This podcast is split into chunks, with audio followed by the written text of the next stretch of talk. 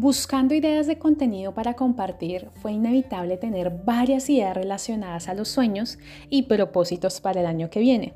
Y como soy medio obsesionada con el sentido común y el enfoque, me vienen varias preguntas a la cabeza como ¿qué hay que hacer para poder cumplir o manifestar nuestros sueños? Yo te cuento, belleza, que en varios trabajos que he tenido, mis jefes o superiores me han sugerido siempre realizar un tablero de los sueños o un vision board. Pero, ¿por qué? ¿Qué es exactamente? ¿Por qué es bueno? ¿Cuál es la función que tiene un vision board o un tablero de los sueños? Muchas personas también se preguntarán, ¿por qué no funcionan? ¿Cómo puedo hacer un tablero de los sueños que sí funcione? Yo estoy súper curiosa de saber cuál es la ciencia que hay detrás del famoso tablero de los sueños. Y si bien es cierto, hay personas especializadas en este tema que más adelante traeré por acá invitadas y nos vendrán a compartir con mayor detalle, yo tengo algunas conclusiones para dar respuesta a estas preguntas respuestas que quizás ahora me das mi sentido común y referencias que he leído durante este tiempo. Así que te las voy a compartir y luego te invito a compartirme tus conclusiones también sobre lo que te voy a contar. ¿De acuerdo?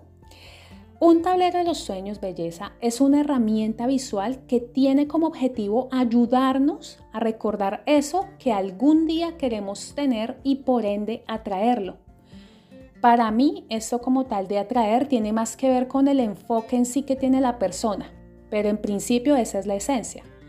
Yo personalmente los tableros de los sueños o los vision board los hago hace años.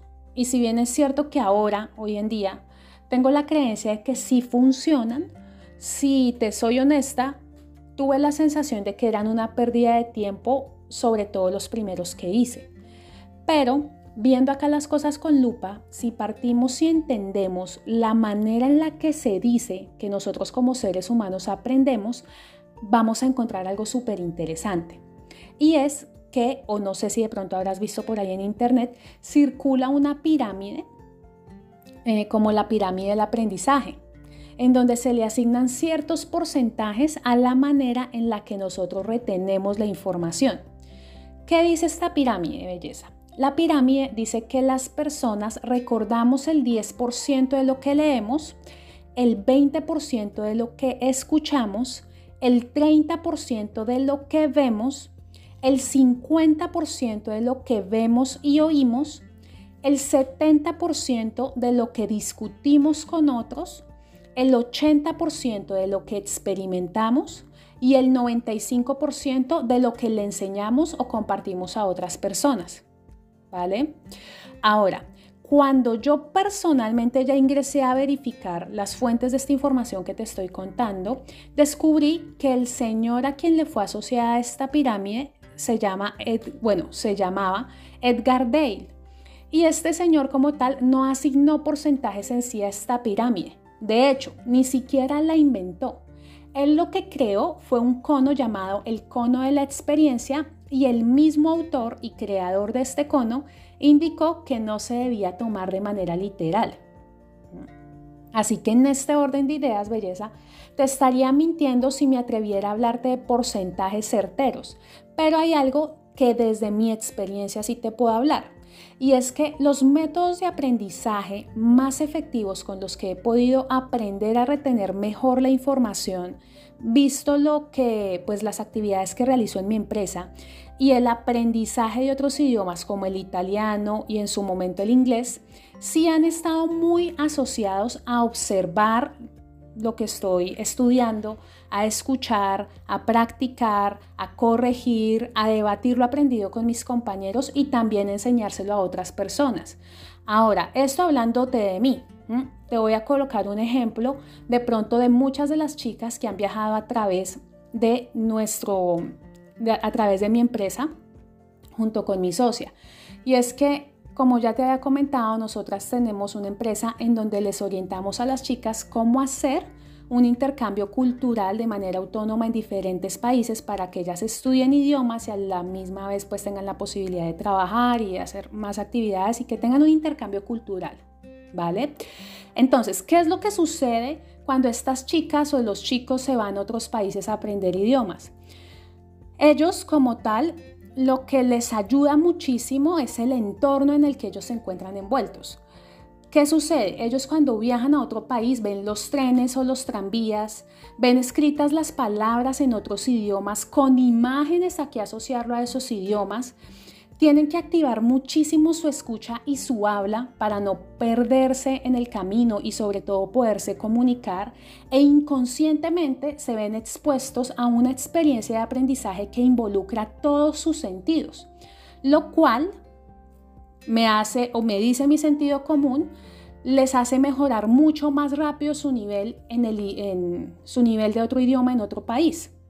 Ahora, otra persona perfectamente puede aplicar todos sus cinco sentidos para el aprendizaje, por ejemplo, del inglés en Colombia, y mejorar su nivel también.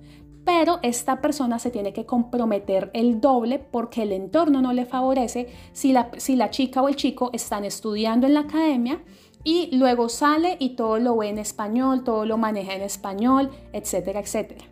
¿Vale?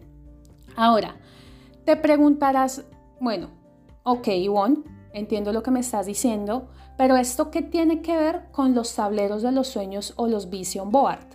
Para mí, muchísimo belleza. Si nosotros lo entendemos como otro método de aprendizaje, puedes comprender mejor por qué se dice que es bueno.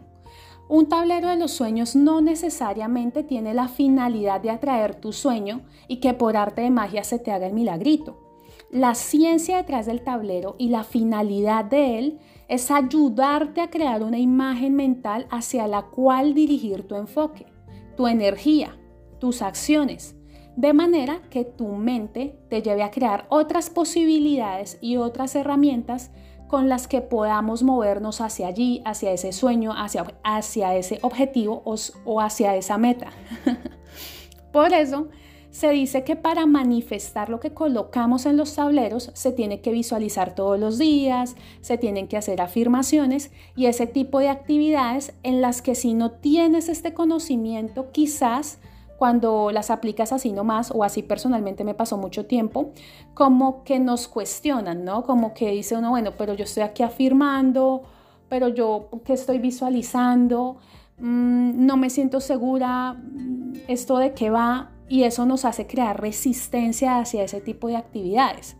Pero si tú las ves desde otra óptica, como herramientas más o herramientas menos, que involucran nuestros cinco sentidos de manera que nos permitan retener mejor la información, te vas a dar cuenta que es mucho más sencillo que crees las acciones que te permitan moverte hacia allá. ¿Vale? Así que dicho esto, ¿Cómo podemos hacer un tablero de los sueños que sí funcione? Pues belleza. En mi experiencia, yo primero los hacía muy, muy generales, luego empecé a hacerlos más específicos y ciertamente ya he aprendido a manifestar mejor las cosas que he puesto en mis tableros. Pero hasta el momento, así que experta, experta en la materia sea, no, todavía no. Así que esa puede ser una tarea interesante a investigar para compartir contigo en el próximo podcast. ¿Qué tal te parece? Así que, bueno, belleza, sin más, te quiero dar las gracias por estar acá, te quiero dar las gracias por oírme, muchísimas gracias por tu tiempo y estás súper invitada a suscribirte a este episodio de Hola Belleza, un podcast para emprendedoras. Te saluda Ivonne Telles y estaré muy feliz de tenerte en un próximo episodio. Chao, chao.